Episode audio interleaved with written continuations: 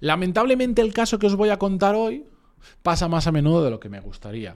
¿Os suena esto de que en la entrevista de trabajo o cuando os lanzan la oferta os dicen cuál va a ser vuestra posición, vuestras responsabilidades, incluso vuestra remuneración y tal, y de repente te das cuenta de que el trabajo no se parece nada a lo que te habían vendido? Bueno, pues vamos a ver hoy el enésimo caso, porque lo hemos hablado un montón de veces, pero que yo, creo que es importante ver casos con diferentes matices sobre falsas sobre, sobre promesas incumplidas, sobre que te vendan la moto y después no es así.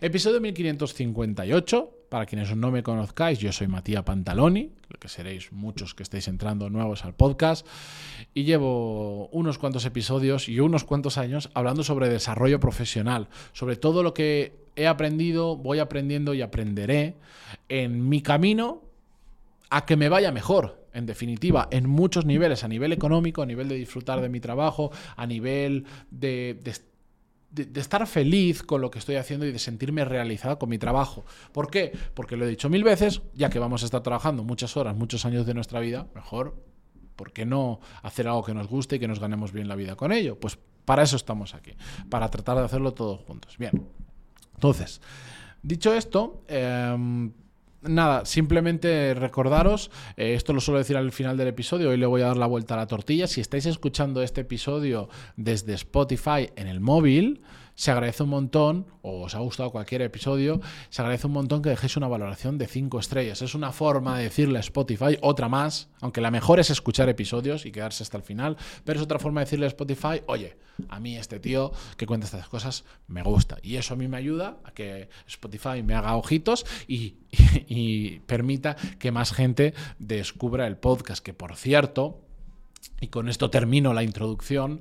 Eh, yo no sé si lo sabéis, muchos de vosotros, pero este podcast aunque la inmensa mayoría lo veis, lo escucháis en audio, también se puede ver en vídeo en el propio Spotify. No está en ningún otro sitio en vídeo por ahora. En YouTube no me funciona en vídeo. En YouTube tengo mi canal de YouTube, que os recomiendo que busquéis Matías Pantalón en YouTube y me vais a encontrar que estoy empezando a subir vídeos de nuevo. Pero bueno, venga, vamos con ello. Os voy a leer el email de un oyente del podcast que me escribía y me contaba su caso. Y a partir de ahí sin extenderme, porque es viernes y me imagino que queréis descansar, os voy a, os voy a contar eh, mi opinión. Dice así, buenos días, ¿cómo estás? Hace dos años que escucho tu podcast, vivo en la Argentina, que es una montaña rusa, ha sido una época muy difícil desde la pandemia. Mm, esto, matiz que hago yo, me consta, como sabéis, tengo familia en Argentina y sé de lo que está hablando, sé lo que significa la montaña rusa eh, de Argentina. Un día si queréis hablamos sobre ello porque mamma mía. Bueno, no recuerdo si hablaste de esto, pero acepté una oferta hace dos meses con muchas dudas, pero estaba sin trabajo. Me mintieron en lo que me ofrecieron. Hablaron de un cargo más alto y las responsabilidades son mucho más básicas.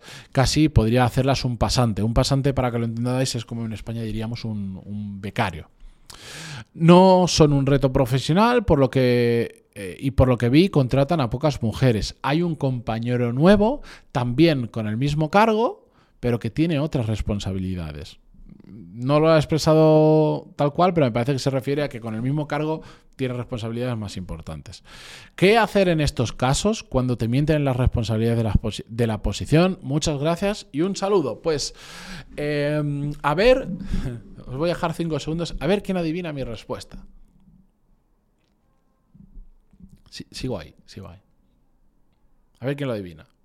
Bueno, pues yo creo en las segundas oportunidades. Yo creo que a veces la gente se equivoca. Pero cuando una empresa hace esto, cuando una empresa en, la, en el proceso de selección te vende una cosa y después es otra muy diferente y encima ves, en este caso, por lo que deja intuir, además hay un tema de sesgo por género, sal corriendo de ahí cuando puedas. Cuando puedas, que es muy importante, pero sal corriendo de ahí. Honestamente, creo que hay que dar oportunidades cuando tú ya generas una relación. Esto lo podemos aplicar al concepto empresa, pero también al concepto a, personas. Cuando a mí me pasó hace, hace no mucho, yo tenía una excelente relación con una persona después de muchos años de haber trabajado mucho juntos, de hacer un montón de cosas, ocurrió una situación donde esa persona, desde mi punto de vista, hizo una cosa mal o lo digo de otra forma, hizo una cosa que a mí me sentó muy mal porque porque estoy seguro que esa persona no lo hizo con intención, pero hizo una cosa que a mí me sentó muy mal. Y yo no puedo evitar que eso me siga, han pasado ya unos meses y me sigue sentando mal. No lo puedo evitar. Está ahí. Sé que el tiempo irá borrando esas huellas, pero ahora me sigue sentando mal cada vez que lo pienso. Pero es una persona a la que yo honestamente quiero tanto y le admiro tanto y hemos pasado tanto tiempo trabajando juntos y haciendo proyectos que por supuesto se merece una, merece una segunda y una tercera y una cuarta oportunidad porque él me la daría exactamente igual a mí si yo hiciera una cosa mal con él. Otra cosa sería, si alguien me hace lo mismo que me hizo esa persona y apenas tengo relación, no le voy a dar una segunda oportunidad ni de coña. Ni de coña.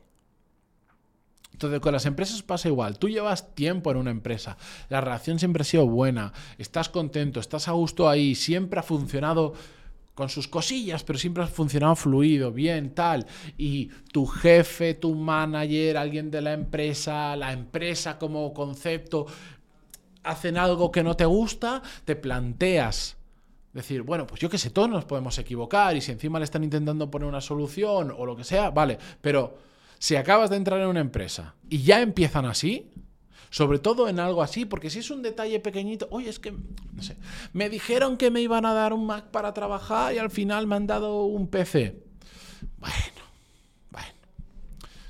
Pero cuando te venden la moto en una oferta de trabajo, te dicen, vas a tener este cargo, vas a tener estas responsabilidades y después lo que te dan dista mucho de ello, de verdad, y encima hay otras cosas por detrás, salid corriendo, ni os lo penséis, salid corriendo cuanto antes. Vale, necesitas ese trabajo, tienes que seguir trabajando por el motivo que sea, sigue trabajando ahí, pero ya, mañana mismo ponte a buscar otro trabajo. Vas a tardar más, menos en conseguir otro trabajo, pero desde mi opinión, no perdáis ni un gramo de energía en intentar darle la vuelta a la situación en esa empresa. Ni un gramo, porque suele ser una pérdida de tiempo, salvo casos muy particulares. Una pérdida de tiempo muy grande y que encima después te lleva a la frustración porque no hay nada peor que darte cuenta de que has hecho el tonto. Es decir, me, intentaron timar o lo hicieron muy mal. Yo les intenté dar una segunda oportunidad, puse un montón de esfuerzo, un montón de tiempo,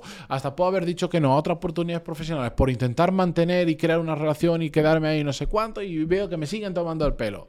Te frustras, te cabreas con el mundo, como decía en el último episodio, etcétera, etcétera. Entonces, salir corriendo, de verdad, que sé que no es fácil, que igual tardas un año o dos años en poder cambiar de trabajo, o un mes, no lo sé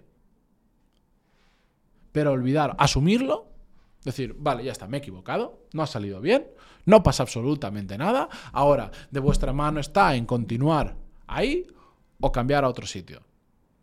Todo el esfuerzo que inicialmente haríais en retomar la situación en que funciona y tal, enfocadlo en cambiar de trabajo, en encontrar un trabajo que se ajuste mucho más en todo esto y aprovechad para aprender para aprender de estos errores o de estas situaciones complicadas, porque yo siempre creo que todo esto es, una, es, algo que nos podemos llevar, es pues aprender a cómo para, la siguiente, para el siguiente trabajo poner los mecanismos suficientes para asegurarnos de que eso no vaya a ocurrir, para cómo hacer mejor un proceso de selección. Un proceso de selección no solo es gustarle a la empresa para que te contrate, sino también que te guste la empresa a ti. En este caso, pues decía, necesitaba trabajar y lo acepté con dudas. Bueno, vale, no pasa nada, es lo que hay y lo entiendo y yo lo haría exactamente igual si necesito trabajar. Pero si ya estás trabajando, ya estás en, un trabajo, ponte a buscar sin prisa, pero sin pausa,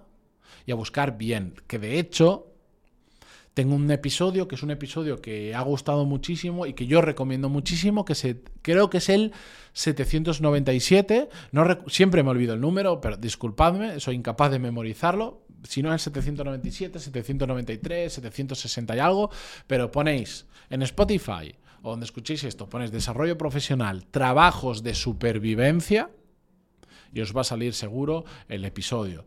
Ese episodio para este tipo de casos, para cualquier persona que quiere cambiar pero no lo puede hacer alegremente, no puede dejar su trabajo y dedicarse a buscar, tiene que hacerlo en paralelo, os va a venir Genial. Así que con esto yo me despido por hoy, intentando hacer un episodio de menos de 10 minutos, que no me ha salido, pero bueno, eh, ahí os lo dejo. Eh, recordar que si os gusta lo que cuento por aquí, tenéis la newsletter, que es el complemento perfecto y continuación de, este, de estos episodios, que os podéis apuntar en desarrolloprofesional.com.